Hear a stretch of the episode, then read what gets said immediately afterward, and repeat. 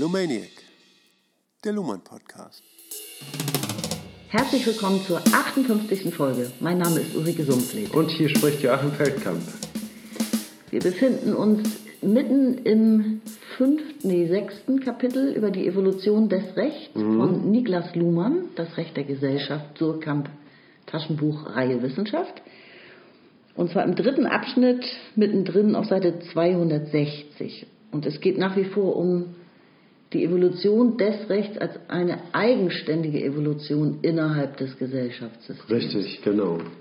Wenn wir äh, die Annahme von Evolution machen, dann müssen wir zeigen können, wie es ähm, durch Evolution äh, zu dem Zustand, von dem wir jetzt ausgehen, gekommen ist. Ne? Wir müssen eine Idee davon haben. Natürlich muss das äh, ist das jetzt im Rückblick, ne? aber es muss auflösbar sein, dass so etwas wie das Rechtssystem tatsächlich durch Evolution entstanden ist. Ne? Und jetzt zeigt Luhmann halt, in welchen Schritten, sage ich mal, das äh, mhm. vorangegangen ist. Ne? Ein wichtiger Punkt war da Schrift und Interpretation, ne? dass man sich zunehmend auf Schrift verlässt und äh, dann äh, ein, ein, statisches Moment hat, wo die Erfahrungen und Vorgehensweisen äh, niedergeschrieben werden und jetzt kommt als dynamisches Moment zwangsläufig die Interpretation hinzu. Ne? Mhm. Denn auf dem Papier stehend äh, ist es ja keine Kommunikation. Ne? Da ist muss, die Variation. Ne? Da ist dann die Variation, genau. genau. Es muss dann äh, gelesen werden, es muss wieder äh, aktualisiert werden und dann wird es zwangsläufig neu interpretiert. Ne? Und man und, kann den, ja. die Schrift teilt ja nicht den gesamten Kontext mit, in dem es etwas äh, zu verstehen ist, ne? sondern schreibt nur den Gedanken nieder, äh, den man gehabt hat. So präzise wie möglich, ne, aber trotzdem lässt es immer Spielraum für Interpretation zwangsläufig. Ähm, und wir haben beim letzten Mal dieses äh, Momentum Variabilität und Stabilität behandelt und kommen jetzt auf einen neuen Gesichtspunkt. Und ich würde vorschlagen, hier in den Text einzusteigen. Ja, wir wollten noch mal ein kleines bisschen zurückgehen, um, um einen besseren Anschluss zur vorherigen Folge herzustellen. Richtig. Nur genau. einen einzigen Absatz und zwar auf Seite 260 unten. Genau, den haben wir beim letzten Mal vielleicht auch ein bisschen oberflächlich interpretiert. Und da steigen wir jetzt noch mal ein. Alles klar. Ich lese vor. Voraussetzung jeder weiteren Entwicklung ist mithin, dass sich Interaktionssysteme ausdifferenzieren, in denen über die Lösung von normativen Konflikten verhandelt werden kann. Dann wird Kommunikation möglich, die zunächst einfach Schlichtungsziele verfolgen mag, nicht viel anders als bei Verhandlungen, die zu einem Vertragsabschluss führen. Schlichtungsziele verfolgen mag, die unter weiteren Bedingungen aber auch das Ziel verfolgen kann, festzustellen, wer im Recht und wer im Unrecht ist. Es geht dann um mehr als nur darum, den Zorn des Achilles zu besänftigen. Es geht um Verfahren, die eine Entscheidung über Recht und Unrecht herbeizuführen haben. An dieser Aufgabe bildet sich ein Sinn für situationsinvariante, wiederverwendbare Gesichtspunkte, mit denen man aus Anlass von Variationen das Recht bestätigen kann. Auch in dieser Hinsicht kommt es auf die Durchhaltefähigkeit der Erwartungen an. Nur im Falle der Abweichungen werden Erwartungen überhaupt zur Norm.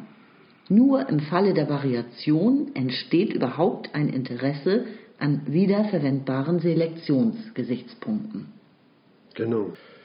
Ähm, wir haben ja gezeigt Variabilität, Stabilität. Ne? Und jetzt müssen sich Interaktionssysteme ausbilden. Mhm. Ne? In, und zwar mit bestimmten Kommunikationszielen. Ne? Genau.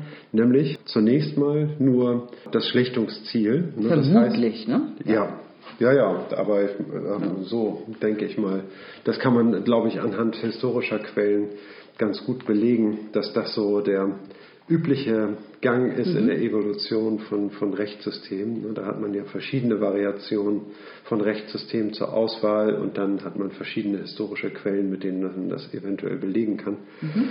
So, und im weiteren Verlauf kann man eben auch in diesem selben Interaktionssystem feststellen, wer im Recht und wer im Unrecht ist. Das, das als ist dann, Ziel verfolgen, beschreibt, beschreibt, er ja hier auch. Also darüber hinausgehend. Mhm. Ne? Das heißt also, dass man dann zu einer ähm, ja, mit welcher Motivation macht man das wohl? Ne? Mit der Motivation, sage ich mal, mehr Gerechtigkeit äh, walten zu lassen.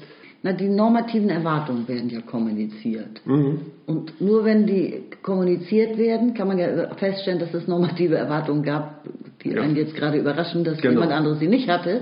Ja. Und äh, daran, Im Enttäuschungsfall sozusagen werden die kommuniziert, ne? genau. während sie sonst ohne Enttäuschung nicht kommuniziert werden. Genau. Und das hat ja immer auch schon vor der Ausdifferenzierung eines Rechtssystems Wirkung auf äh, andere Anwesende, er spricht ja von Interaktionssystemen gehabt, also auch die Menschen im Dorf ähm, wollten ja gerne ein, Fälle klären. Also ja. es hat ja schon immer eine Wirkung für die Zukunft gehabt, auch wenn nur was geschlichtet wird. Es hat ja immer eine Signalwirkung, sagen wir heute, oder symbolische Wirkung. Wenn einmal so und so bestraft wird, dann kann der nächste nicht ganz anders bestraft oder unbestraft bleiben und so. Ja. Also das denke ich mal. Aber wie kommt es jetzt, nachdem man zunächst nur Schlichtungsziele äh, festgelegt mhm. hat? Ne? So, und wenn jetzt alle zufrieden sind, irgendwie, okay, alles klar, dann soll es so sein und dann geht man auseinander. Ne? Das ist ja die eine Sache. Ja. Ne? Jetzt gehen sie darüber hinaus. Ne? Und Jetzt wird in den Interaktionssystemen auch über Recht und Unrecht mhm. diskutiert. Ich weiß nicht, ob wir der Frage jetzt unbedingt nachgehen müssen. Ne? Nee, aber Warum? Fällt, ne? ein, ein, fällt, ein Punkt fällt mir dazu noch ein, dass er ja öfter schon gesagt hat, es war eine große evolutionäre Unwahrscheinlichkeit, mhm. dass es zu dieser harten Unterscheidung von Recht und Unrecht gekommen ist.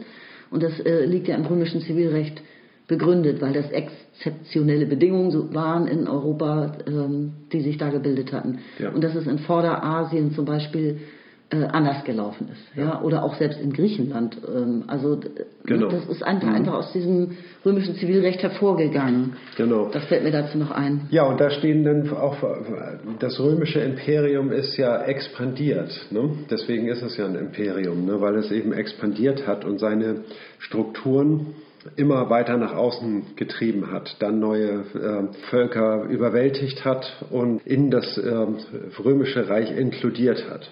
Und da besteht natürlich auch ein hohes Interesse an Homogenität, damit die Strukturen, das heißt also damit das, was, äh, was in Rom beschlossen wird, auch tatsächlich bis in die hintersten Provinzen durchgetrommelt werden kann und da umgesetzt Davon wird. Davon träumt man immer, ja. Ja, genau. Ne? Aber ich denke mal, dass, dass das ein wichtiger Gesichtspunkt ist, warum sich gerade im römischen Zivilrecht ähm, mhm. da so scharfe Kriterien von Recht und Unrecht herausgebildet äh, hat. Also so ein Code, ne? mhm. ein harter Code, der ähm, immer äh, mit kommuniziert wird. Mhm, ja, wobei, ähm, also China war auch ein Großreich und hat trotzdem nicht so zur selben Zeit diesen Weg genommen, könnte man jetzt sagen. Ja, und was sagt das jetzt? Naja, also es, äh, das kann eigentlich nicht die alleinige Erklärung sein, dass es darum geht, ein Reich zu regieren, wie wir uns heute ausdrücken würden. Ist ja ist ja? jetzt nur eine These. Ja. Steht ja auch nicht hier, sondern ist nur eine Annahme. Damit wird auf, ist auf jeden Fall ähm, mhm. kommt man diesem Punkt näher, ne, dass man bestimmte Kriterien festlegt. Ne, genau. Und dann Kriterien wofür? Ja, um zwischen Recht und Unrecht zu unterscheiden. Dafür muss man dann ähm, zunächst mal die Worte finden, ne, um sie dann später zu einem Code werden zu lassen. Je, je, öfter man über diese Differenz von Recht und Unrecht spricht, ne, desto mehr wird sie zu einem Code ne, und zu einer mhm. Leitdifferenz für das Rechtssystem. Genau, und Verfahren werden dann äh, greifbar gebraucht sozusagen. Ja, es werden Verfahren entwickelt. Richtig. Das Verfahren ist hier ja noch nicht das moderne Rechtsverfahren, aber auch da hat es natürlich Vorläufer und Entwicklungen äh, gegeben. Ja. Anfänge. Ja, ne? genau. Verfahren da steht, äh, die werden dadurch ausgezeichnet, dass sie, dass sie eröffnet werden ne? und dann äh, am Ende mit einer Entscheidung besiegelt werden. Ne? Anfangsdatum, Aktenzeichen, Schluss. So, ja. so, in etwa war das ja mal an einer Stelle, hat er das formuliert. Genau. Also ne? es geht darum, das ist eine tolle Formulierung, finde ich, es bildet sich ein Sinn für situationsinvariante Gesichtspunkte, die dann wiederverwendbar sind. Genau. Wenn eine ähnliche Situation also annähernd ähnlich oder so wieder auftauchen sollte, gleiche Fälle, ungleiche Fälle unterscheiden und so. Ja. Also da differenziert sich das schon aus, was wir heute auch noch im Rechtssystem haben ja. an, an, Verfahrensregeln. Genau. Das Verfahren ist dann eben auch eine, etwas, was man her, ähm, herbeiführen kann im Fall von enttäuschten Erwartungen. Ne? Ja. Und dann hängt es natürlich äh, davon ab, irgendwie wie schwerwiegend ja. Äh, das sachlich ist, ob so ein Verfahren dann äh, angeschoben wird. Hm. Ja, gut. Ähm, Haben wir noch, ein, noch etwas, um diesen Gedanken hier zum Abschluss zu kriegen? Das haben wir jetzt, glaube ich, durchkonjugiert. Ja. Ne? Den letzten Satz hatten wir ziemlich früh schon ähm, interpretiert, dass wir gesagt haben, ähm, die ganze Voraussetzung ist ja, dass die Kommunikation normative Erwartungen unter Anwesenden möglich ist. Mhm.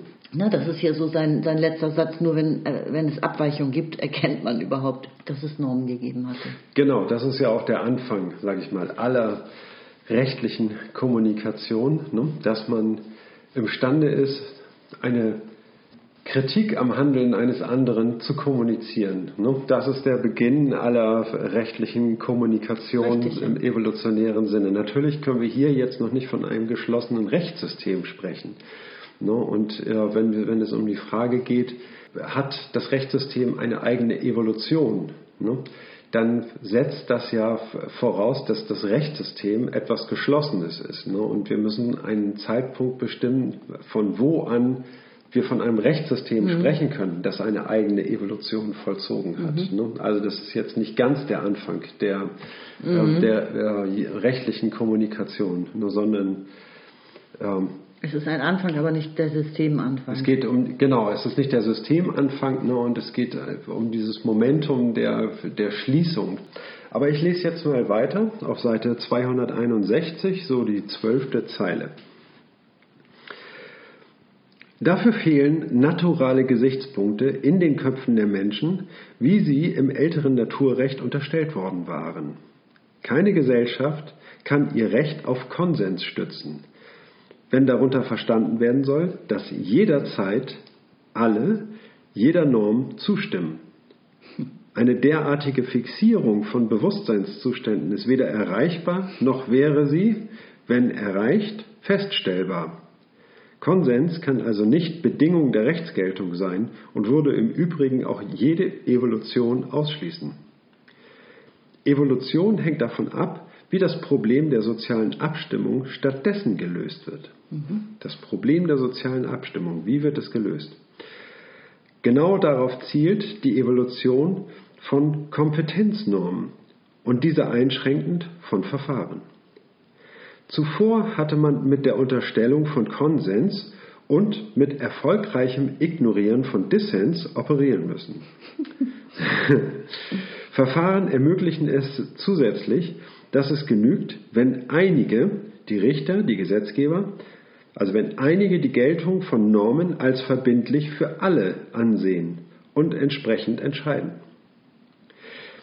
Im Vergleich zu bloßen Konsensunterstellungen ermöglicht dieses einige für alle Prinzip eine höhere Spezifikation von Normen und damit auch eine ausgearbeitete Sensibilität für Rechtsprobleme und für Unzulänglichkeiten einer gegebenen Normlage. Konsensunterstellungen werden dadurch nicht überflüssig. Es wird nur geklärt, wer sie formuliert und worauf sie sich zu beziehen haben. Okay, gehen wir zurück an den Anfang. Ähm, wir sind jetzt historisch in einer, in einer Übergangszeit, in der sich allmählich ein eigenständiges Rechtssystem auszudifferenzieren beginnt. Wir haben jetzt schon ein Verfahren, die evoluieren, die für sich evoluieren. Und naturale Gesichtspunkte hat er hier am Anfang in Anführungszeichen gesetzt, dass sie jetzt fehlen würden, sagt er, wie es im älteren Naturrecht eben noch unterstellt wurde. Ja. Ähm, und er schließt jetzt an und sagt, keine Gesellschaft kann ihr Recht auf Konsens stützen, und, sondern genau das Gegenteil ist eben der Fall, ja, wie wir gleich sehen werden, äh, was Funktionssysteme betrifft. Ähm, ich denke mal, dieser Konsens, äh, dem man nicht widersprechen darf, der Dissens, der ignoriert wird, das ist ja letzten Endes an, an der Kirche gut ablesbar. Der, äh, bei der Kirche dieses äh, Na- Naturrecht, die Zeit des Naturrechts, wo die äh, Weltenerklärung über Gott lief, ähm, über, über alleinigen Gott, einen alleinigen Gott, dem, dem konnte man nicht widersprechen. Das konnte einfach als Konsens vorausgesetzt werden. Und Dissens wurde da tatsächlich ähm, ja, ignoriert. Also das durfte, wurde nicht thematisiert. Und ähm, das fehlt jetzt allmählich in einer Übergangszeit. Und ich finde die ähm, Formulierung super von ihm, dass er sagt, ähm, stattdessen lösen Funktionssysteme wie das Recht soziale mhm. Probleme. Weil auf die Wirtschaft kann man es genauso beziehen. Ne? Die sich mhm. ausdifferenzierende Wirtschaft löst ja auch statt Konsens zu finden, wie wird es gerecht verteilt, so löst es halt auch auf ihre Art und Weise. Und das Rechtssystem zum Beispiel auch, ja. die Politik auch.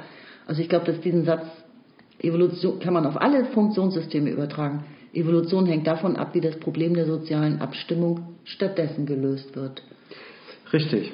Ne? Also wir haben äh, zunächst mal die Grundannahme, ja, worauf stützen sich denn, stützt sich ähm, das Recht ne, bei dieser Festlegung? Ne? Und man kann jetzt ähm, sagen, okay, gut, also die Menschen sind geneigt, irgendwie das anzunehmen, weil sie sich dadurch sicherer fühlen können und weil sie dann im Zweifel, wenn ihnen Unrecht geschehen sollte, das zurückfordern können oder eine Entschädigung fordern können und dass das auch schon, dass diese Möglichkeit so abschreckend für andere ist, dass es, ähm, dass es nicht passieren wird. So, jetzt ist aber, ähm, jetzt haben wir ähm, Konfliktfälle. Das Rechtssystem arbeitet ja nur mit Konfliktfällen und hier gibt es pragmatische Probleme. Worauf kann sich dann eine Rechtsgeltung stützen? Ne? Was ist da ein sicheres Kriterium? Ne?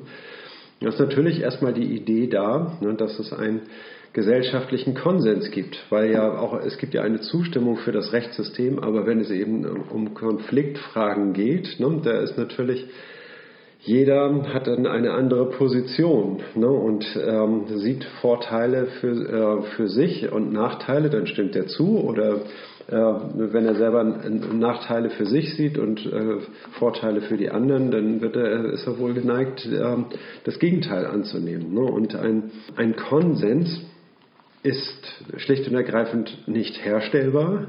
Mhm. Und wenn er herstellbar wäre, wäre er nicht feststellbar. Das heißt also, wenn man damit arbeiten würde, guter ne, Hinweis nochmal ja, mhm. ne, dann könnte man ihn nur annehmen, so, so als These äh, äh, behaupten ne, und äh, ohne es jemals überprüfen zu können. Da habe ich nochmal einen schönen Vergleich für. Ich habe ja mal eine medienkritische Broschüre geschrieben, die heißt ja in den ersten Worten simulierte Diskurse. Ja, daran das, muss ich auch die ganze ne? Zeit denken. Dasselbe ja. findest du ja auch in den Massenmedien oder großen Verbreitungsmedien wieder. Ja, was mhm. ist denn die öffentliche Meinung? Da kann ja. man auch sehr viele polemische Aufsätze drüber äh, äh, formulieren. Ja. Auf jeden Fall ist es auch eine Simulation. Ja. Weil natürlich nicht jeder Bundesbürger oder jeder Erdenbürger ja. befragt wird, genauso genau. wie es beim Verfahren Man muss nur an die, an die DDR denken. Ne? Wenn, äh, da gab es ja die Partei ne? und die Partei ist die Partei der Arbeiter gewesen, des Proletariats und hat die Interessen der, äh, der Arbeiter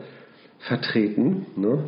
Und dann ist, muss man aber aus rein pragmatischen Gründen, um darauf etwas aufzubauen, ne, den Konsens mhm. der Arbeiter mit der Politik der DDR annehmen und mhm. voraussetzen. Genau. Und hat da eine schöne Routine gefunden, um diesen äh, Konsens immer wieder zu simulieren. Zum Beispiel hat man Wahlen veranstaltet, äh, die dann mhm. äh, mit 90 Prozent äh, und sehr hoher Wahlbeteiligung äh, zugunsten der SED ausgegangen ist. Ne? Ja. Aber es ist ja klar, dass diese Wahlergebnisse, dass damit irgendwas nicht in Ordnung ist oder das mit der Veranstaltung der Wahl. Und wenn man dann mit den Menschen da gesprochen hat, irgendwie ne, ist kaum einer zufrieden mit der, mit der Politik der SED gewesen.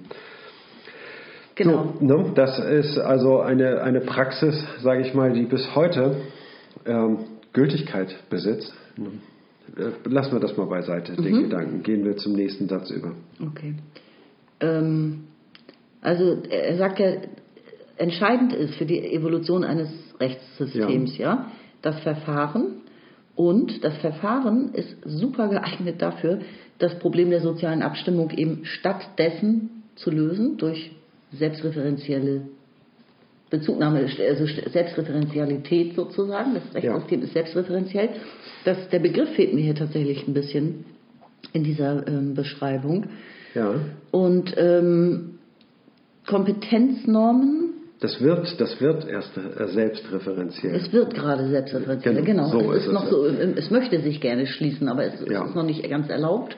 Es gibt ja auch viele Widersacher und es ist eine Übergangszeit. Naja, ich meine, es ist eine Lösung dieses Problems, nämlich ne? die Selbstreferenzialität des Rechts. Ne?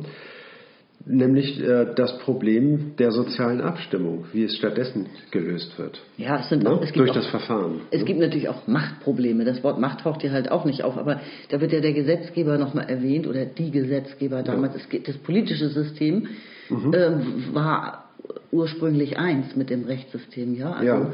Gesetze erlassen und Recht sprechen war eins und das musste natürlich getrennt werden und da hat es auch Wahnsinns Machtkämpfe natürlich gegeben. Von der Kirche mal ganz zu schweigen, Ja. die auch natürlich ihre ähm, ihren Einfluss schwinden sah. Ne? Ja. Das musste alles, alle, alle Systeme mussten miteinander kämpfen Ja. um ihre zukünftige Existenz, ja und Rolle in der Gesellschaft, Funktion. Naja. Also es gibt auf jeden Fall funktionale Prämissen, die erfüllt werden müssen. Ne? Das heißt also, man merkt, wenn wir nicht äh, uns an funktionale Prämissen halten, dann gibt es eben Grenzen des Wachstums. Dann gibt es, äh, sage ich mal, Punkte, an denen man nicht weiterkommt und äh, dann gibt es immer, sage ich mal, einen Zerfall an den Rändern, ne, wenn, äh, wenn da nicht mehr Homogenität reinkommt in die, äh, in die Rechtsprechung. Ne, und immer wieder äh, kriegen diejenigen Recht, die sowieso schon mit Privilegien ausgestattet äh, worden sind. Ne, und äh, das destabilisiert natürlich äh, das System, weil man irgendwie irgendwann den Dissens nicht mehr leugnen kann. Ne? Zweifelsohne auch wahr, ja. Okay, wenn ich aufs Verfahren zurückkommen darf, er schreibt hier, Verfahren ermöglichen es zusätzlich, als wäre es so nicht geplant, ne? ja, zusätzlich, als ob es eine Nebenfunktion ist, die plötzlich wow macht. Das, dieses einige für alle Prinzip kann sich dadurch herausbilden. Ja. Also ganz wenige gut ausgebildete, Ja. und nicht mehr einfach aus der Adelsschicht entstammende, sondern gut ausgebildete, ihre Funktion erfüllen könnende Richter, ja, oder heute Juristen auch natürlich. Oder auf der anderen Seite auch noch die Gesetzgeber eben im heute politischen System, die die Gesetze erstmal erlassen, die Ja. dann auch zu Streitigkeiten ja führen. Genau. Ne, also einige wenige können dann für alle verbindlich kollektiv äh, bindende Entscheidungen treffen, politischen System oder Urteile sprechen im Rechtssystem Ja. ähm, die dann ebenfalls für alle als verbindlich anzunehmen sind. Ja, genau. Ja? Na, damit das dann akzeptiert wird, ne, muss man dann eben sagen, irgendwie, okay, der Gesetzgeber gibt nur die Gesetze und macht nichts anderes und ist auch sonst nirgendwo anzutreffen. Ne? Wie unsere Politiker, die ja überall anzutreffen sind, zum Beispiel in den Vorständen von Großkonzernen. Und Richter eben auch, ne? die haben keine Nebenjobs. Ne? Deren Aufgabe ist es ausschließlich irgendwie. Wäre interessant, ob sie noch neben Recht zu, sp- Recht zu sprechen. Ich glaube, das dürfen sie nicht. Ne? Also, ich meine, selbst ich darf ja keinen Nebenjob haben. Also, ich muss meinen Arbeitgeber um Erlaubnis Ich fragen. würde aber nicht von dir auf den Rest der Gesellschaft schließen. Aber bei Richtern, da hat das ja wohl eine höhere Bedeutung. Ne? Das nehme ich doch auch mal ganz Ja. stark an. Das sollte es in der Politik leider, leider auch haben. Äh, mein Lieblingsthema, schnell, schnell weitermachen. ähm, äh, auf jeden Fall, also ich finde, das klingt so ein bisschen danach, ähm, äh, dieses Verfahren, das jetzt einige wenige für alle entscheiden, ähm, dass man auch dann verstanden hat, ich glaube, wir müssen jetzt ähm, wie soll man sagen, uns ganz stark professionalisieren. Ne? Er spricht ja immer von Spezifikation. Das ist dann Ja. so dieser systemtheoretische Fachausdruck. Aber heute reden wir ja alle von Beruf und Profession. Ja. und dieses, äh, die, das wissen wir auch heute in unseren modernen Berufen, dass die sich auch immer weiter ausspezifizieren. Ich sage Ja. jetzt, es gibt 30 verschiedene Gärtnerberufe oder so. Ich habe aber zuletzt den Begriff Gärtner gelernt. Ja? Ja. Also das geht ganz schnell, das kriegt man manchmal gar nicht mit, wie hochgradig äh, ausdifferenziert alles ist. Und das hat damals eben auch angefangen, würde ich sagen. Ne? Dass man, ähm, wenn man dieses Verfahren entwickelt, dann muss man eben auch verdammt gut sein. Dann muss man äh, immer aktualisieren können, dann muss man alles mitbekommen. Ja. Also Wissen, wie, wie Kriterien angewendet werden. Ne? Ja. Wie, wie es die Praxis vorschreibt. Ne? Und äh, eintauchen können in diese, in diese Logik ne? und Transferleistung erbringen können. Ne? Mhm. Richtig. Und das irgendwie äh, zu einem sauberen Handwerk machen. Ne? Das ist die Kunst des Verfahrens. Ne? Also ich hatte, ich glaube, an in anderer Stelle von ihm gelesen, ich hoffe, ich spinne jetzt nicht, dass das durchaus nicht am Anfang schon immer so war. Also im römischen Nee. Zivilrecht hatten Ja. sie ja auch äh, Menschen, die Recht sprachen, wenn man so will, ja Verträge, Sch- Vertragsstreitigkeiten schlichten und so. Ja. Und das waren aber, ich meine, man könnte heute sagen Luschen oder so, das waren einfach adlige, höhergestellte Leute oder auch ein gewisses Einkommen befähigte einen, in Anführungszeichen, eben auch zu dieser Funktion. Ja. Ne, Also das ist nicht so, dass sich das ganz rasend schnell so schon entwickelt hat. Ne, Dass, dass es diese Spezifikation, diese Profession braucht. Der Konsens wird jetzt äh, also auf jeden Fall ersetzt durch ein äh, Einige für alle Prinzip. Ne? Und das steht natürlich unter ganz bestimmten Regeln, die auch geprüft werden können. Mhm. Ne? Und, äh, und das Ganze findet dann in dem Verfahren statt. So, und darauf einigt man sich irgendwie, dass das nicht anders geht. Ne? Und mhm. damit ersetzt man den Konsens. Ja, ganz, also er sagte im letzten Satz dieses Absatzes noch, diese, dass man unterstellt, es gäbe einen Konsens, das wird nicht ganz überflüssig, aber es wird jetzt eben geklärt und dann auch dann ja. fragwürdig allmählich. Wer formuliert denn diesen Konsens? Ja? Also wer, genau. wer, behauptet ihn, würde ich vielleicht eher sagen. Ja, genau. Ne? Konsensunterstellung, ne? wie im, er im Satz hier schreibt, in, in der letzten Zeile auf 261. Konsensunterstellungen werden dadurch nicht überflüssig, es wird nur geklärt, wer sie formuliert und worauf sie sich zu beziehen haben. Mhm. Worauf sie sich zu beziehen haben, ganz genau, nämlich eben auf den rechtlichen Sachverhalt und alles Nicht-Rechtliche wird ja sowieso schon mal abgeschnitten. Ja. ja also auch, das ist ja auch eine zunehmende Folge dieser Ausdifferenzierung. Richtig, ja. Und es geht jetzt eben auch zunehmend ähm, um diese Frage, wenn man, wenn man das jetzt so ansetzt, dann geht es nicht mehr um Schlichtung, sondern geht es eigentlich mehr oder weniger nur noch um die Frage von mhm. Recht und Unrecht. Ne? Wobei wir ja heute die Schlichtung immer noch haben und die Mediation. Ne? Also es ist ja nicht so, dass das... Als Alternative zum Gerichtsprozess. Ja, ja. Ne? Das heißt also, dass man so ein Schlichtungsverfahren ja. einleitet, um auch Prozesskosten zu sparen und so weiter. Ne? ist sogar sehr modern, in, auch wieder in Anführungszeichen. Ne? Ja, natürlich. Okay, dann würde ich sagen, darf ich weiterlesen? Ja ähm, Seite 262 oben. Offensichtlich entstehen Verfahren und mit ihnen das einige für alle Prinzip nicht im Voraussetzungslosen.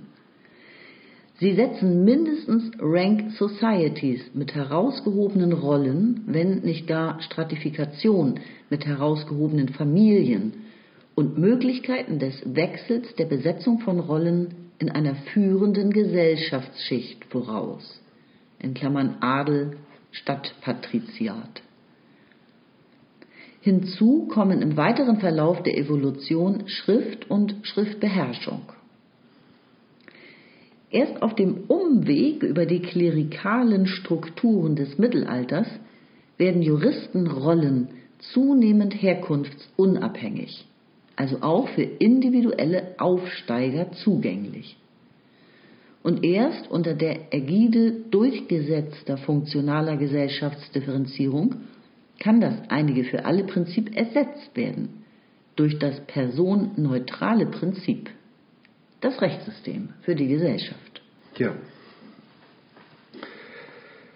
Genau, also äh, natürlich ist das an soziale Strukturen gekoppelt und findet äh, also diese Logik eines Prinzips des Einige für alle ne, findet natürlich jetzt nicht auf dem, in der Excel-Tabelle statt oder in irgendeinem äh, abstrakten Raum, sondern ist eingebettet in eine gesellschaftliche Praxis ne, und setzt voraus, dass es ähm, dann Stratifikation gibt. Ne, das heißt also natürlich hat der Adel äh, sich nicht nehmen lassen, diese einigen zu stellen, die dann für alle sprechen. Ne? Das ähm, haben äh, dann alle eben auch so hingenommen, weil die Gesellschaft halt so war. Ne? Aber dann äh, zunehmend ne, stellt man fest, irgendwie kommen andere aus anderen Schichten äh, hinein und machen dort Karriere in dieses System hinein, weil es äh, zunehmend eine Funktion ist und, äh, und weniger ein äh, Privileg ist, solch ein Amt auszufüllen. Und man hat eine Funktion auszufüllen, wenn man feststellt, dass äh,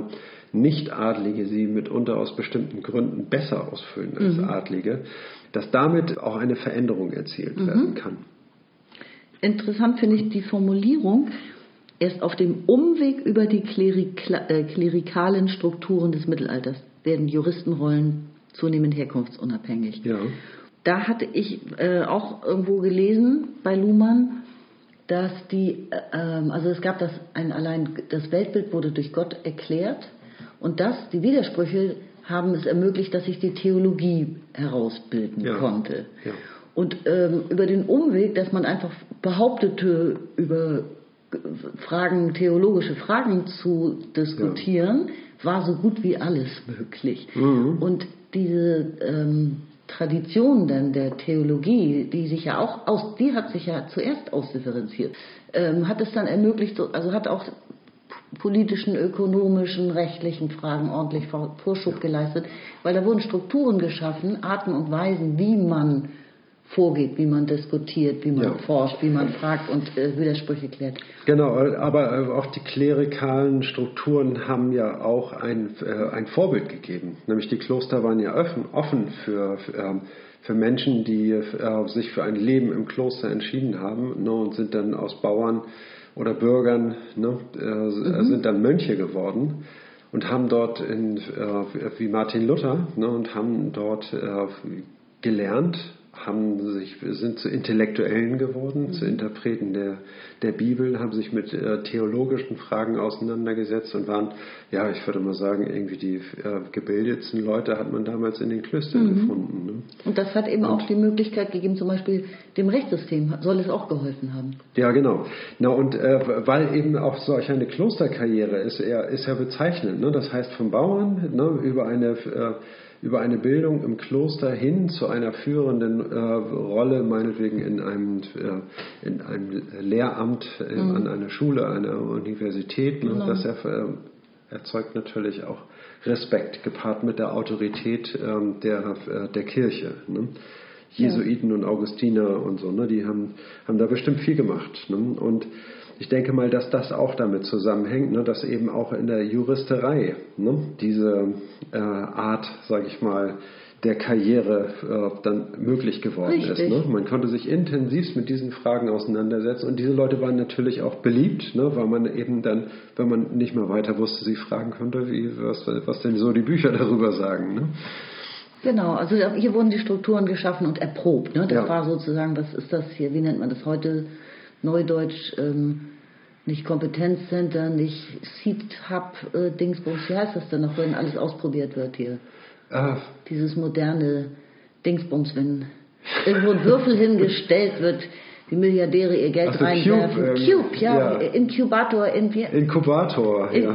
Cube Center von damals oder so. Ich, ich ja. kenne kenn diesen Ausdruck gerade nicht so richtig. Okay. ja, aber also das war das Experimentierzentrum, ja. das Lab. So, nehmen wir das Lab. Die Kloster waren das Lab von, da, also das von damals. Von damals, ja. ja. Genau. Behaupte ich jetzt einfach mal. Ja. So. Und trotzdem sagt er. Ora et labora, sage ich nur mal. Ne? das muss jetzt mal für alle Lichtlateinerinnen. Bete und arbeite, das weiß doch jeder. Das ist wie. Ähm, Trabajo si salsa no. Was man sehr gut tanzen kann. Trabajo si salsa no. Trabajo si. Okay, wir müssen zurückkommen zum Punkt. Mein mm, letzter Satz in diesem Absatz heißt ja, dass mhm. ohne Ansehen der Person, dass man Richter werden kann zum Beispiel, ja, dass es so weit kommen konnte, verlangte dann aber eine, dass sich die funktionale Ausdifferenzierung gesellschaftsweit durchgesetzt hat. Ja, also wir haben es zunächst mal mit, mit Rollen zu tun gehabt. Mhm. Ne? Ich sag mal, dann hat sich diese Entwicklung, diese Rollen irgendwie sind auch durch Karrieren, sage ich mal, äh, verändert worden. Ne? Mhm. Und dieser Schritt hat es ermöglicht, dass man äh, auch von, äh, von diesen Rollen, diese einigen, die das Rechtssystem dann getragen haben, es ist ja immer noch personengebunden. Ne? Und davon hat man sozusagen sich dann, indem es immer mehr Funktion geworden ist, das Recht, ne, ist es dann äh, dazu gekommen, dass das Rechtssystem sich ganz absondern konnte von der Personalie. Ne? Und okay, dann, dass und das, es nur dass, um ein Amt geht, eine Stelle, die besetzt werden Dass das Rechtssystem ja. sich selber trägt ne? und ja. für die Gesellschaft da ist. Ja, wie in, in der Politik ja. oder in der Wirtschaft ja auch. Es gibt Stellen. Ähm, ich wollte auch noch eine Anmerkung habe ich noch, das Wort Individuum. Es taucht ja hier auch nicht mhm. zufällig auf. Ne? Er spricht ja für, davon den Chancen für individuelle Aufsteiger. Ja. Ne? Also ab jetzt gibt es nämlich auch erst das Individuum. Das braucht es jetzt ja plötzlich, weil jetzt ja. nicht mehr Gott die Menschen platziert von Geburt an, ja. mitsamt der gesamten Familie, qua Geburt, ist man halt äh, Adel oder Volk zum Beispiel, ja, ja. sondern jetzt, wo sich alles auszudifferenzieren beginnt und äh, man Profession, Expertise, Funktion zunehmend braucht, muss man eben auch, muss jeder Einzelne, jedes Individuum, sagen wir eben heute, sich selbst platzieren in der Gesellschaft. Und das wiederum erfolgt ja wieder durch Profession, durch Beruf. Richtig, genau. Also deswegen ist jetzt dieses Individuum, der Begriff hier, taucht hier jetzt plötzlich auf. Ja. Nun weiß man nicht ganz genau, das Mittelalter, das war ja schrecklich lang, also so tausend Jahre und noch ein bisschen. Und ähm, welch, von welchen Jahreszahlen er hier so spricht. Ich würde ne? sagen Weil- 17. Jahrhundert vielleicht ungefähr. 17. 16. Jahrhundert? Im 16. Ja. Jahrhundert ging das los, also Machiavelli war ja 16. Ja. Jahrhundert. Also, und ich denke mal, dann noch ein, ein paar Das Zerknüpfte ist noch ein bisschen, bisschen früh für das Individuum, aber Ja, 17. Jahrhundert, 18. Jahrhundert, Französische Revolution, 1789. Ja, Ab da gibt es genau. das Individuum. Genau, Aber 18. sowas von 18. sicher. Jahrhundert. Ja, ja. Ähm, und dann, Oder? dann der Roman. Ich glaube, dass der Roman hat äh, auch eine wichtige Rolle gespielt beim durch das äh, Hervorkommen des Individuums. Ne, ist der, ähm, hat der Roman irgendwie und die Heldenreise im Roman eine wichtige Vorlage geliefert, dass man sich als Mensch mit, äh, mit einer besonderen Person identifizieren könnte und seine, äh, seine Besonderheit, äh, äh, sag ich mal, entdeckt und gepflegt und herausgestellt hat, eben auch dadurch neue Chancen gesehen hat, die man aber auch eben nur individuell einlösen kann. Egal. Ne? Also das, äh, um das noch in diesen individuellen, äh, das individuelle, ich weiß nicht, ob das hier so hervorzuheben ist, irgendwie der individuelle Aufsteiger, ob man das irgendwie so verstärken kann. Der Roman hat auf jeden Fall immer Kopiervorlagen geliefert, die man auf sich selbst übertragen kann. Ja. Bis heute. Das macht RTL auch. Also ich meine, das macht Ja, also bis heute Natürlich. jedes Medi Massenmedium. Ne? Ja. Liebe als Passion, oder wo wird das, äh, ich glaube bei Liebe als Passion. Ja, da geht er da aus, sehr ausführlich drauf ein, Ja. auf die Bedeutung des Romans. Aber allerdings, der Adel hat ihn hauptsächlich gelesen, den, die, die Liebesromane. Ja, ja, na klar, das war. Aber Identifikationsvorlagen und Mhm. eben letzten Endes Schablonen, in, die man auf sich selbst anwenden kann, liefern eben alle Romane seit jeher und natürlich auch heute alle Filme. Gut, ich gehe mal weiter auf Seite 262 und da lese ich so äh, etwas über der Hälfte den Absatz. Aber wir greifen vor. Zunächst führt die Evolution von Verfahren im Sinne zielorientiert, ausdifferenzierter, eine Entscheidung suchender Episoden im Rechtssystem zu einer deutlicheren Sichtbarkeit der Sele- Selektionsvorgänge. Damit trennen sich die evolutionären Funktionen der Variation und der Selektion. Die Variation übernimmt das Mutieren des Rechts. Ohne sie kann es nicht zu evolutionären Veränderungen kommen. Die Selektion übernimmt es zu bestimmen, welche Auffassung dem Recht entspricht. Verfahren machen sichtbar, dass selektiert wird. Ja, Und das ist natürlich auch wieder, kann strittig sein, ja, aber ähm, das selektiert wird und auch dann steht natürlich in Frage, wie wurde und warum wurde selektiert. Also Ja. das äh, bietet Möglichkeiten wieder zur Kommunikation, es in Zukunft anders zu machen oder etwas in Frage zu stellen. Also so, äh, das System evoluiert dadurch eben auch, dass es Selektion. Se- Selektionen trifft und damit das System völlig verändert, eventuell, stark verändert sogar. Ja, Selektion heißt ja, ne, es verändert das System nicht, sondern in den Verfahren zeigt sich, es wird dort selektiert. Ne? Und ein, ähm, das heißt, und Selektion heißt, es wäre auch anders möglich gewesen, nämlich im Falle einer anderen Selektion. Ah, ich habe Ne? das äh, die Selektion eben gerade beim äh, Urteilsspruch beim Richter gesehen, stimmt. Dann äh, habe ich ein bisschen schräg gelegen. Ja, ist Äh, ja auch korrekt. Also, ja, aber nicht nur, sondern auch im Verfahren wird ja schon äh, variiert und selektiert, ne, was man überhaupt Ja. vorbringt. Also Stichwort Argumentation. Ja. Was man weglässt, was man groß macht, was man versucht, wagt. Ja. Ja, in den Mittelpunkt, in den Fokus stellt, betont und äh, Richtig, genau. minder betont und kleinredet und welche so. Aspekte wichtig sind, welche Aspekte weniger wichtig genommen werden.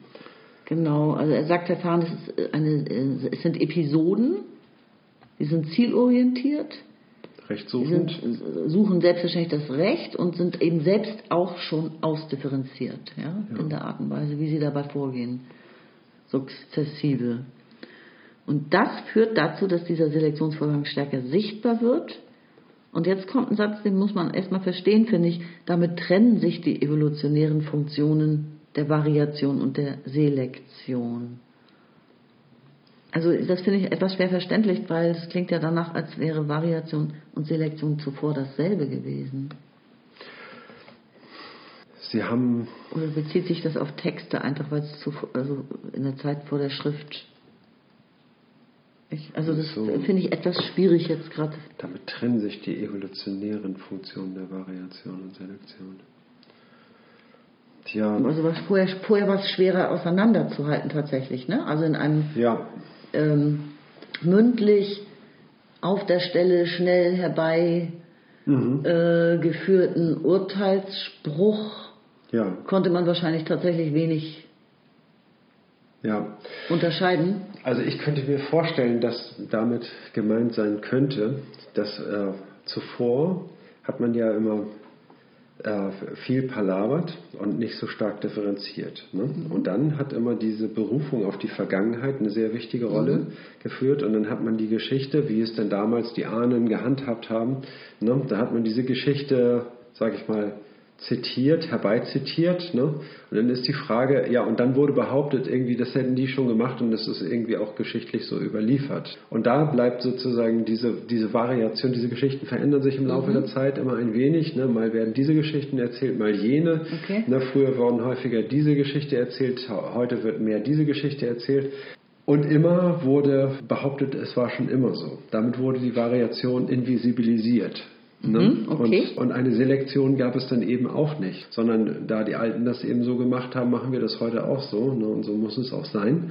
Mhm, das und, klingt sehr eindeutig. Ne? Und, das, und das heißt also auch die Selektion wird damit kaschiert. Ne? Und, und dass das eben äh, jetzt durch das Verfahren, wo ganz stark differenziert wird ne, und, und genau analysiert wird, da wird das dann sichtbar. Und Variation und Selektion bekommen unterschiedliche Funktionen. Vielleicht so. Ja, also das finde ich auf jeden Fall jetzt total plausibel. Kann ich mir vorstellen. Also so, so verstehe ich es auch einigermaßen. Ja. Mhm. Dass es sich auf diese, äh, um diese alte Zeit handelt, in der es eben noch so gar keine Ausdifferenzierung des Rechts gab. Mhm. Ne, vielleicht sogar noch eben segmentäre Gesellschaften. Auf jeden Fall übernimmt die Variation, sagt er jetzt, dass das Recht, die Funktion, dass das Recht mutieren kann. Also mutieren, das mhm. ist jetzt ja wirklich aus der Biologie, ja. Mutation der Begriff. Ja. Es kann sich jedenfalls verändern. Die Selektion hat diese Aufgabe, das mit dem vorhandenen Recht abzustimmen, ob das akzeptiert werden kann. Ob das in das, das vorhandene ja, Selektion Recht ist, Genau, die Selektion ist ja durch die Entscheidungssituation am Ende des Verfahrens repräsentiert. Ja. Ne? Dann heißt also, am Ende fällt der Hammer und dann ähm, ist sozusagen der Fall äh, zugunsten des einen, zugunsten des anderen, no. zugunsten jenes Paragraphen, zugunsten und äh, zu Ungunsten eines anderen so entschieden worden. Ne? Und, und, wiederum selbstreferenziell, welche Auffassung dem Recht entspricht. Ne? Genau. Also mit Variation, dass er da schreibt, zumeist erfolglose. Das heißt also, Variationen gibt es viele. Ne? Äh, also Abweichungen, sage ich mal, von, der, äh, von dem Standard. Ne? Mhm. Aber ob es Abweichungen sind, die das ganze Rechtssystem eben maßgeblich beeinflussen, ne? das ist eben oft nicht der Fall. Und wir können nur von Evolution sprechen, wenn wir es mit Abweichungen zu tun haben, die dann eben weitere Konsequenzen haben, ne? Mhm. was dann durchtradiert wird, ne? wovon, worauf man sich dann auch später beruft, ne? als mhm. Präzedenzfall. Absolut. Dann würde ich sagen, ich lese weiter. Das ist ein ganz schön langes Ding, der nächste. Der ist fast eine ganze Seite lang. Dann trennen wir den, teilen ja. wir den. Ja, gucken wir mal, ne, wo wir einen guten Cut machen können. Ich überrasche dich, mach einfach irgendwo einen Cut. Du wirst schon sehen. das ist alles nicht abgesprochen.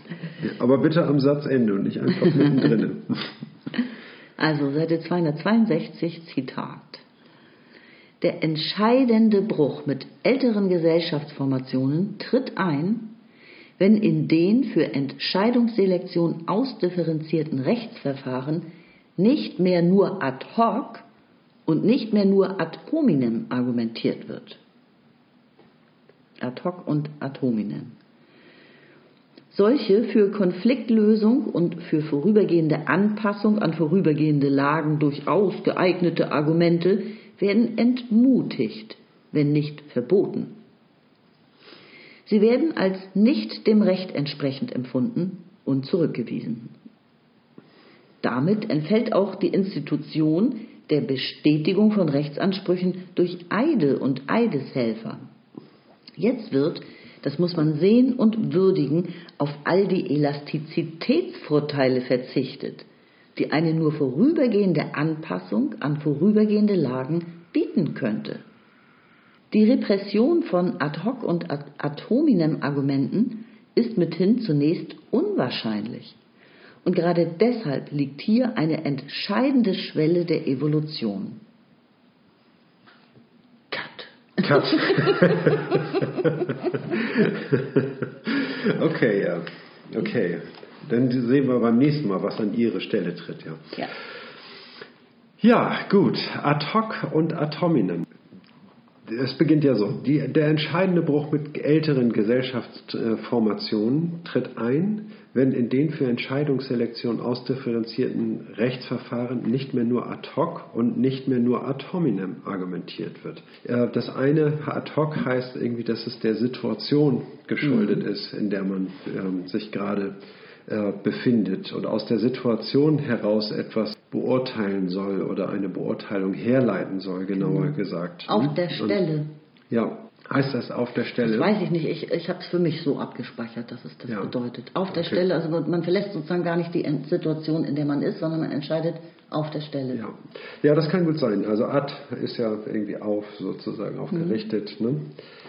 Und äh, ad hominem ist ein Argumentieren, das heißt also, dass, dass man eine Person charakterisiert und seine Argumente mit einer äh, Diffamierung seiner äh, Person entweder unterstreicht, indem man äh, die Vernunft und den Edelmut und, äh, und so weiter hervorhebt an dieser Person und ähm, dadurch die Argumente äh, bekräftigt. Oder dass man eine Person demontiert ne, und sagt unglaubwürdig schon damals kriminell und, und so weiter. Das heißt also, dass man nur die Argum äh, gar nicht auf die Argumente eingeht inhaltlich, sondern nur die Person ähm, angreift und damit die äh, Argumente unterminiert.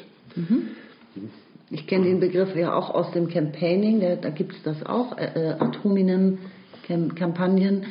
Ähm, da gibt es ein Beispiel, was ähm, mir am deutlichsten aufgefallen war, gegen Yannis Varoufakis, äh, griechischer Finanzminister, auf dem Höhepunkt der Griechenland-Krise. Oh ja, oh ja. Ich glaube, es war 2014. Auf jeden Fall, es ging um, also darum, Griechenland zu retten, könnte man so sagen, ja, finanziell. Ähm, und er hatte ganz gut argumentiert. Und Ja. die großen Verbreitungsmedien haben dann ein Foto von ihm gefunden, wo ihm ein Hemd, also das, also das hieß Hemd aus der Hose-Kampagne. Äh, Im Grunde hat er das Hemd nur über der Hose getragen. Da waren wahrscheinlich 30, 40 Grad in Griechenland. Und Ja. das, das war ja, ist ja ein lockerer Ja. Typ ähm, hatte das nicht reingesteckt, wie es sich gehört. Und da haben alle großen Medien, ich habe wirklich auch die Quellen gesammelt, ja, Hemd aus der Hose, Hemd aus der Hose und haben ihn als Rocker, äh, Motorradfahrer, ähm, ja, was waren denn diese Begriffe? Also so, so leicht diffamiert. Ja, ja, ist, Und ist das klar. war eine, ja. das Damit Atominen haben heißt, sie sich von der, äh, von der Backe geschafft. Sozusagen. genau, also die, die Aufmerksamkeit umgelenkt. ja, ich erinnere mich sehr gut. Ne?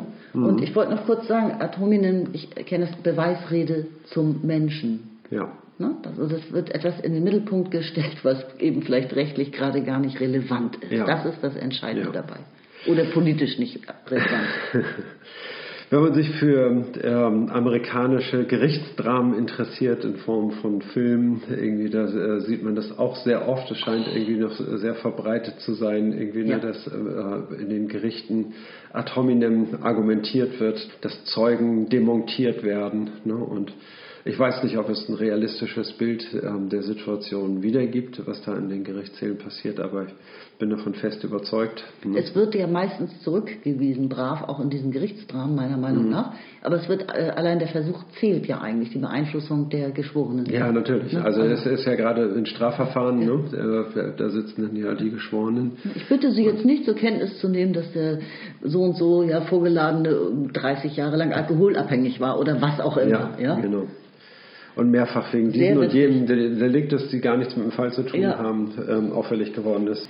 Gut, Okay, das, das hat eine entscheidende Wende gebracht, auf jeden Fall. Mhm. Denn diese ad hoc und ad hominem, also ad hoc äh, ist sozusagen auch irgendwie, wenn man etwas mit der Situation äh, begründet, ne, dann ist das, äh, entzieht sich das ja auch einer anderen Beurteilung. Ne, wenn, wenn diese Argumentation Richtig, Gültigkeit ja. hätte, ne, dann könnte man es eben auch nicht äh, ja, nach Kriterien, die aus, aus dem Rechtssystem hergeleitet Ja. werden, beurteilen. Du Ne? trommelst deine Verstärkung herbei, deine Lieben, die Eideshelfer oder wen auch immer du gerade kriegen kannst. Auch Ja. also das gehört da auch vielleicht mit rein. Richtig, Ne? ja. So das Rudel wird herbeigerufen, wer kann mir jetzt helfen. Also es wird aus der Situation hera- heraus völlig impulsiv etwas entschieden. Ja. Und das Witzige ist, finde ich, dieses Wort, das Elastizitätsvorteile hat das natürlich auch geboten, weil ich meine, man konnte sich ganz schnell was von der Backe schaffen. Ne? Genau, man konnte den, den Fall schnell zur Entscheidung bringen. Ne? Aber wie gesagt, es geht immer um Erwartungen, um Ja. enttäuschte Erwartungen. Und äh, diese Enttäuschung spielt eine, eine wichtige Rolle. Und, äh, und das Gegenteil davon erzeugt, sage ich mal, einen Konsens darüber zumindest irgendwie, dass das Rechtssystem eine Funktion für die Gesellschaft hat. Ne? Mhm. Und nicht das Gegenteil, die Gesellschaft zerstört. Den Konsens gibt es immerhin, ja. Ja. So, und ad hoc und ad hominem gehen jetzt gar nicht mehr und stattdessen braucht es jetzt einen Ersatz. Was Richtig. an deren Schwelle? Ja, dann lese ich da weiter an dieser Stelle. Seite 262, zweitletzte Zeile. Denn an deren Stelle tritt nun die Formulierung und sodann die Erinnerung an die Formulierung von rechtsspezifischen Begriffen und Entscheidungsregeln. Also an die Stelle von ad hoc und ad hominem Argumentation tritt nun die Formulierung von rechtsspezifischen Begriffen und Entscheidungsregeln.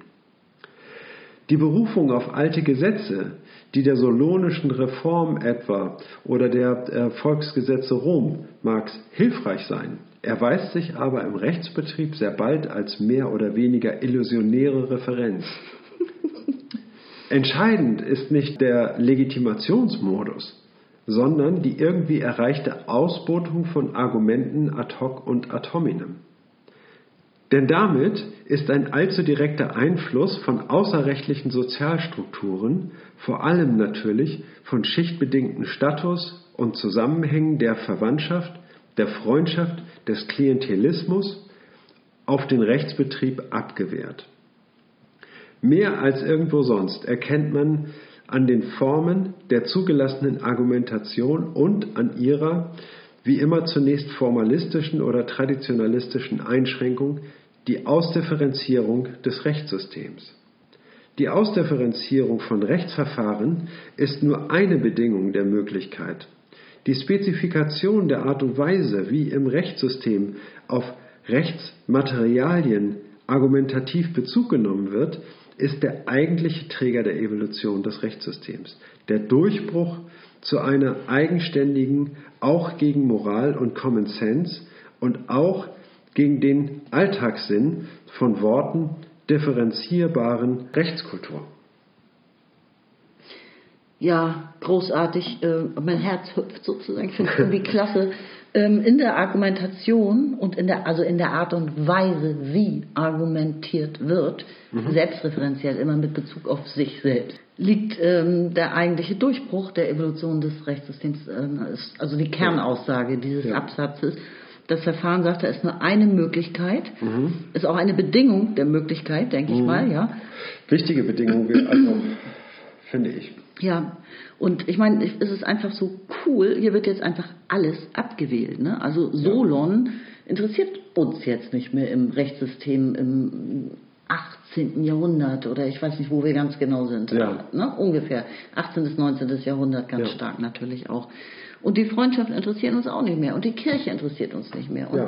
die, der Adel interessiert uns nicht mehr. Und, also es wird nur noch abgewählt. Ja, ja, es wird immer immer cooler im Rechtssystem, könnte man sagen. Man sieht sich selbst. Und äh, es muss auch eine heiße Phase gewesen sein, in der man da wirklich, aufzuräumen. Ja, ne? Das muss genau. wirklich irgendwie also ganz schöne Verwerfungen gegeben Ja. haben. Ne? Und dann ähm, interessant, irgendwie diesen Siegeszug mal vor, sich vor Augen zu führen und wie, Total. wie der vonstatten gegangen ist. Ne? Also dann muss es ja viele Menschen mit Idealen gegeben haben, die Mhm. in diesen äh, Siegeszug vorangetrieben haben.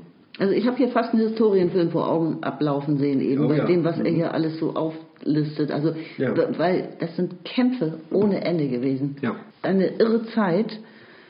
Und erst rückblickend kann man einigermaßen verstehen, was da Mhm. vielleicht, also ahnen, was da abgelaufen ist. ne? Wenn man da mittendrin steckt, so geht es uns heute ja auch wieder. Mhm. Du kannst ja immer erst rückblickend überhaupt Begriffe, die passenden Bezeichnungen dafür finden und Zusammenhänge, Strukturen erkennen und so. Ja.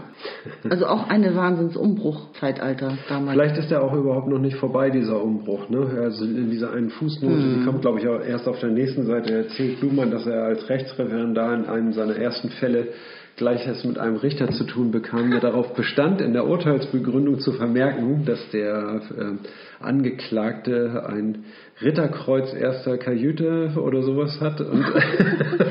Aber es ging um einen Verkehrsunfall, also etwas, was gar nichts damit zu tun hat, nur sozusagen im Ansehen der Person sozusagen. Also das war ein Ja. ganz klarer Rückfall und der schien irgendwie auch geduldet zu sein. Also es müsste, er war ja sicherlich der, nicht der erste Fall in der Rechtspraxis dieses Richters.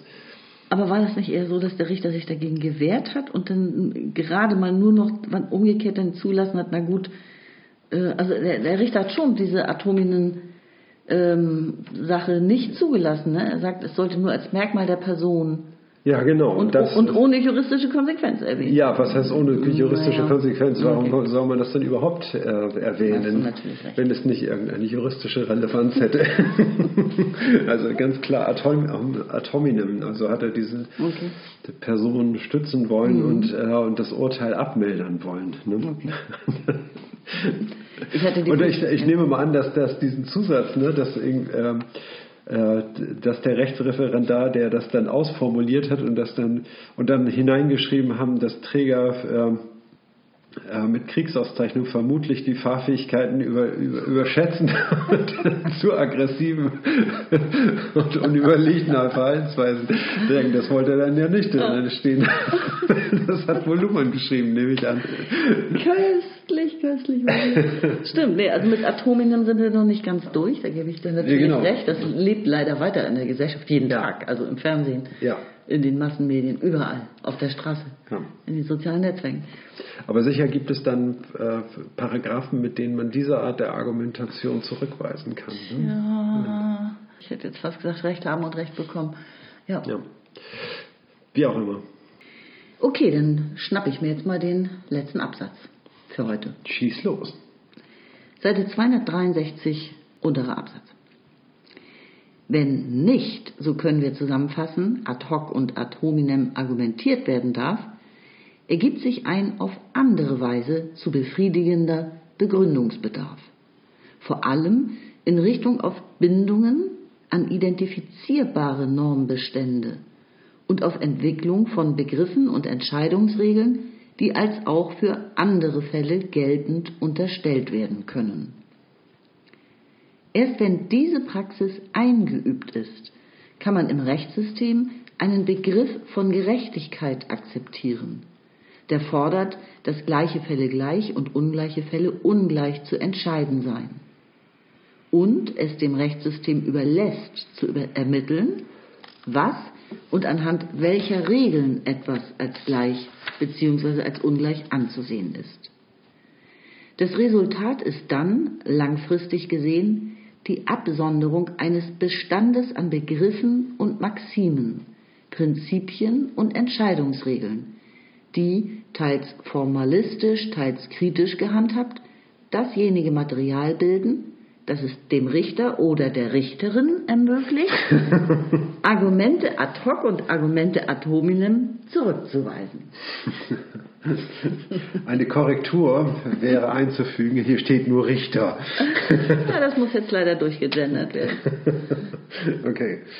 Ja, also ähm, ich glaube, viel von dem, was wir hier zu interpretieren haben, ist schon gesagt. Ne? Also auf jeden Fall ist hervorzuheben, dass diese ad hoc und ad hominem Argumente einen großen Stellenwert in, äh, in den Verfahren haben, wo sie äh, gültig sind. Und wenn man darauf verzichtet, dann macht man Platz, also allein zeitlich. Also wenn man sich alle äh, atominen Argumente verbittet, die jetzt äh, Zeugen oder angeklagt mhm. demontieren, ne, dann muss man erstmal was anderes haben, was man genau. erzählen kann. Das heißt also, es ist ein rein zeitliches Problem. Ne? Ein Verfahren ist ein zeitlicher mhm. Ablauf und hat eine gewisse Dauer. Und wenn die ganze Zeit nur über den Angeklagten als Person geredet wird, irgendwie dann äh, ist am Ende kein, kein Platz mehr, sage ich mal, für andere Argumente. Ne? Und sowieso, wenn diese atominen Argumente gelten sollen, irgendwie dann kann man logisch zwar dagegen argumentieren, aber äh, das passt ja gar nicht miteinander. Es ne? tut schlichtweg nichts zur Sache.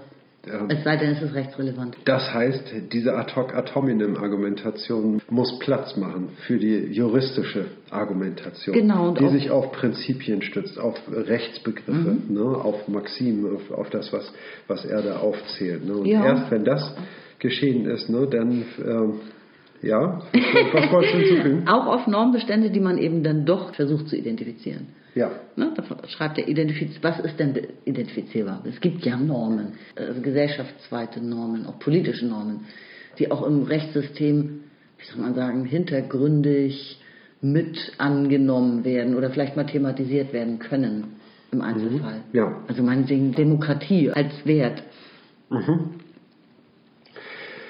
So und ja, und ähm, erst wenn man, wenn man diese Begriffe, ne, also wenn, wenn man diese Begriffe gebildet hat, diese Prinzipien und äh, wenn man das Verfahren sozusagen bereinigt hat ne, von unsachlicher Argumentation, dann hat man erst eigentlich auch das Potenzial, ne, um, mhm. um äh, ad hoc atominem Argumente zurückzuweisen. Ne, das sagte, ähm, ist so ein bisschen ähm, äh, schwierig, sage ich mal, ähm, das äh, zu ändern, diese ganze, äh, das ganze Argumentationsverfahren ne, und die Beweisführung und die ähm, überhaupt, ja. Mit Sicherheit eine Zeit, in der ziemlich oft das, ziemlich oft das Wort Einspruch gefallen sein dürfte.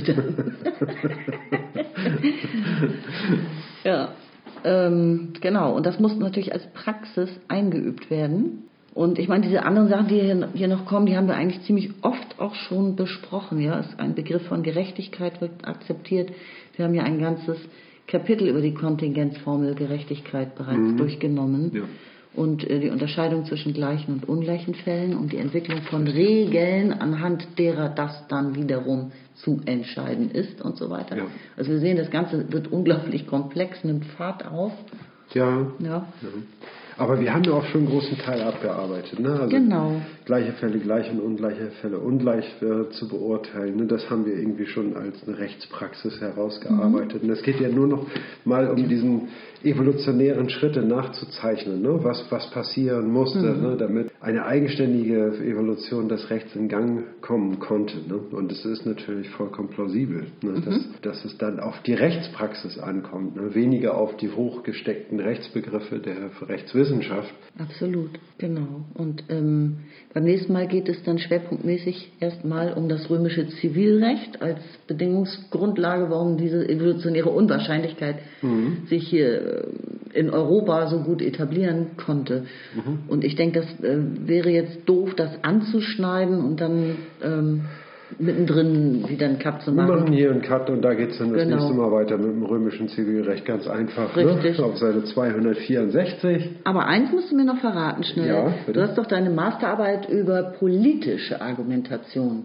geschrieben. Richtig, also ne? meine, äh, meine. Und dann wollte ich dich fragen, ganz kurz bevor du das erzählen darfst. Ähm, hat, haben die beiden Begriffe ad hoc und atominem Argumentation da auch eine Rolle gespielt? Da dein, also entweder im Studium oder auch in der Masterarbeit? Weniger. Oder? weniger. Also ich habe ja über, ähm, über Paul Lorenzen und ähm, der hat so einen konstruktivistischen Ansatz äh, gehabt, der, das hat ganz viel mit dem zu tun, was wir, was wir hier gerade diskutiert haben, ne? mhm. diese Konsensfindung. Ne? Also ihm ging es darum, dass er ein, eben ein Verfahren finden wollte, durch das man zu einer politischen Gesetzgebung mhm. kommt, ne? die sich sukzessive immer weiter verbessert. Ne? Mhm. Und ein äh, ganz strittiger Punkt ist da immer der Konsens gewesen. Da ging es auch die ganze Zeit um Argumentieren, um Argumentation. Mhm. Ne? Aber das Ziel der Argumentation ist immer Konsens gewesen. Ne? Und das war immer das Problem, sage ich mal, wie stellen wir den Konsens fest? Das ist nämlich nicht so ja. ohne weiteres ähm, feststellbar. Und wie gehen wir mit einem Restdissens um? Wer stellt den Konsens fest? Ja. Na, ist auch nochmal so eine ja. Frage. Ne? Wer, wer, hat das Recht dazu, natürlich. den Konsens festzustellen? Und der kann natürlich auch ganz maßgeblich seine Feststellung äh, beeinflussen. Ne? Und mhm. anhand welcher Kriterien er das tut. Ne? Äh, ganz schwierige Situation. Paul Lorenzen und Oswald Schwemmer, die haben sich da für einen konstruktivistischen Dialog mhm. geliefert. Also ich freue mich schon ganz doll auf das Kapitel Argumentation. Mhm. Das ist aber erst das übernächste dann. Ja. Aber wir sehen ja, er führt schon langsam dahin. Ne? Also mhm. der Begriff und bekommt hier schon ziemlich großes Gewicht. Ne? Der bekommt Gewicht, ja. Genau. Mhm. Und das ist ja auch dein Lieblingsthema. Aus verschiedensten Gründen. und das lösen wir aber jetzt, erst beim nächsten Mal auf. Genau, das wird jetzt nicht verraten, warum. Mann, kannst du mal anfangen, Schlagzeug zu spielen, ja. so wir wollen Tschüss sagen. Ja, wir sagen jetzt einfach Tschüss. Ja. In der Küche stehen Nudeln und wir wünschen euch eine nudelige Nacht. okay, alles klar, ihr Lieben. Bis zum nächsten Mal. Ne? Tschüss. Tschüss.